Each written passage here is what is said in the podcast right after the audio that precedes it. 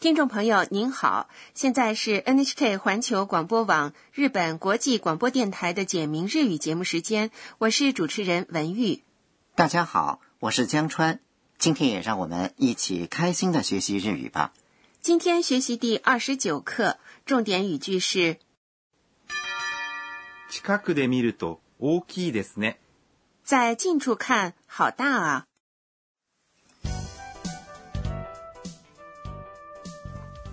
短剧的主人公是泰国留学生安娜，安娜正在小英的老家静冈旅游。今天，她和小英的堂兄健太来到了一处拍摄富士山的绝佳地点。富士山是日本最高的山峰，已经被列入世界遗产。是的，下面呢，我们就来听第二十九课的绘画，重点语句是近くで見ると大きいですね。在近处看，好大啊！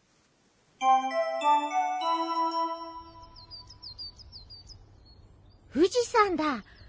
近くで見ると大きいですね。あれ雲の形が帽子みたいです。あの雲が見えると雨が降るんだよ。我来讲解一下。安娜说富士山だ。是富士山，富士山。是富士山。富士山，富士山的山和接在名字后面的山是一样的吗？嗯，发音是一样的，但意思不一样。山脉的山用日语说是，山。但接在山的名字后面的时候，有时候发音会变成山。近くで見ると大きいですね。在近处看，好大啊！这是今天的重点语句。在这个句子里，主语的富士山富士山被省略了，近く是近处，で是助词，表示场所，見る、是見ます、看的词书形，と是表示条件的助词，表示在某种情况发生时，作为其结果会发生另一种情况，是一种表示因果关系的说法。近くで見ると意思是在近处看的话，请大家注意，托前面的动词要用词书形或耐形。助词托接在动词后面，表示条件。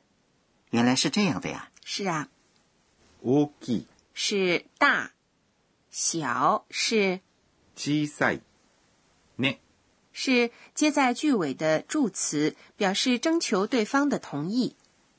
好，我们来练习一下“在近处看，好大啊”这句话的日语发音。近くで見ると大きいですね。安娜好像发现了什么。あれ雲の形が帽子みたいです。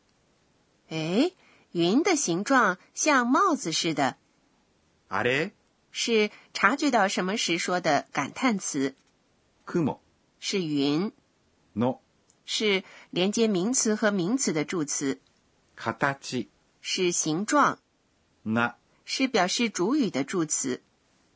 kumo no katachi，云的形状是主语。对，帽子是帽子，みたい。是好像。帽子形状的云是什么样的呢？就是笼罩在山峰上的斗笠状的云，叫山帽云，日语叫做，笠雲据说是要下雨的前兆。健太对安娜说あの雲が見えると雨が降るんだよ。：“看到那种云，就是要下雨了哦。あの、”是指示代词，意思是那个，指远处的东西。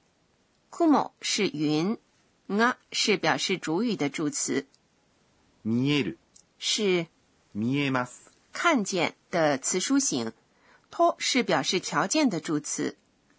就是刚才出现的表示条件的托。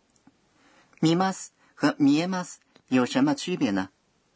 見ます、是自己主动去看的意思，見えます。是映入眼帘的意思。那能看见富士山，用日语说就是富士山が見えます，对吗？完全正确。好，我们接着来看下面雨、是雨，啊是表示主语的助词，降るんだよ、意思是要下喽。它是由下降ります、的词书形降る、加上んだ、构成的。んだ是对眼前发生的状况或理由进行说明的说法。嗯的，对，我们在第二十七课学过，表示说明的んです、んです的较为随意的说法就是んだ、雨が降るんだよ，意思就是要下雨了哦。好。我们再来听一遍第二十九课的绘画。今天的重点语句是近くで見ると大きいですね。在近处看，好大啊！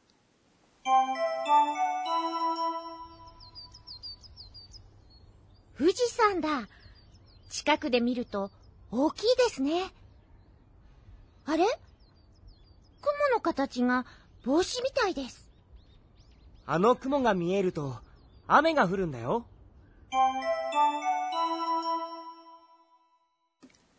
接下来是导师点睛环节，有请负责本节目监修的德勇阿卡内老师来为大家介绍学习要点。今天我们学习了表示说明的嗯的的说法，我还想再详细了解一下。好，我们请德勇老师来讲解一下。私が教えましょう德勇老师说んだ、的基本形态是のだ、 Noda 在说话人想对眼前的状况或理由等进行说明时，皆在句尾使用。绘画时用 nda，用郑重语气说的时候用 ndes。Noda 前面的动词不能用 mas 形，要用词书形或他形等普通体。看到那种云的话，就会下雨。要说明下雨这种状况应该怎么说呢？下雨是雨が降ります、在降ります、下的词书形降る、后面加上 n 的。雨が降るんだ、用郑重语气说的话就是，雨が降るんです、如果 noda 前面是名词或 na 形容词的话，noda 要变成なのだ、 n 的变成。なんだ、如果你的理由是工作，工作是，仕事、所以就可以说仕事なんだ、用郑重语气说的话就是。仕事なんです。以上是今天的导师点睛。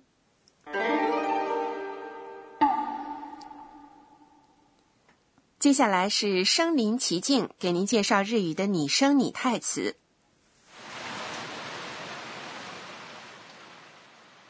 这是下雨的声音吧？对，用日语说的话是这样的ザーザ：za za，形容下的很大的雨，细雨霏霏的样子可以这样说。ー、しとしと、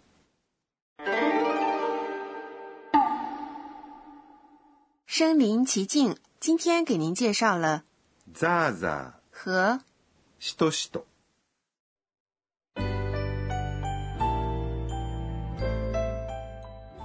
最后是安娜回想今天一天的安娜的自言自语。えーっと、今日は、云雾笼罩的富士山也很漂亮。健太仅从云的形状就能看出天气如何，太博学了，真是一个值得信赖的人啊！好，听众朋友，第二十九课就学习到这里。今天的重点语句是近くで見ると大きいですね。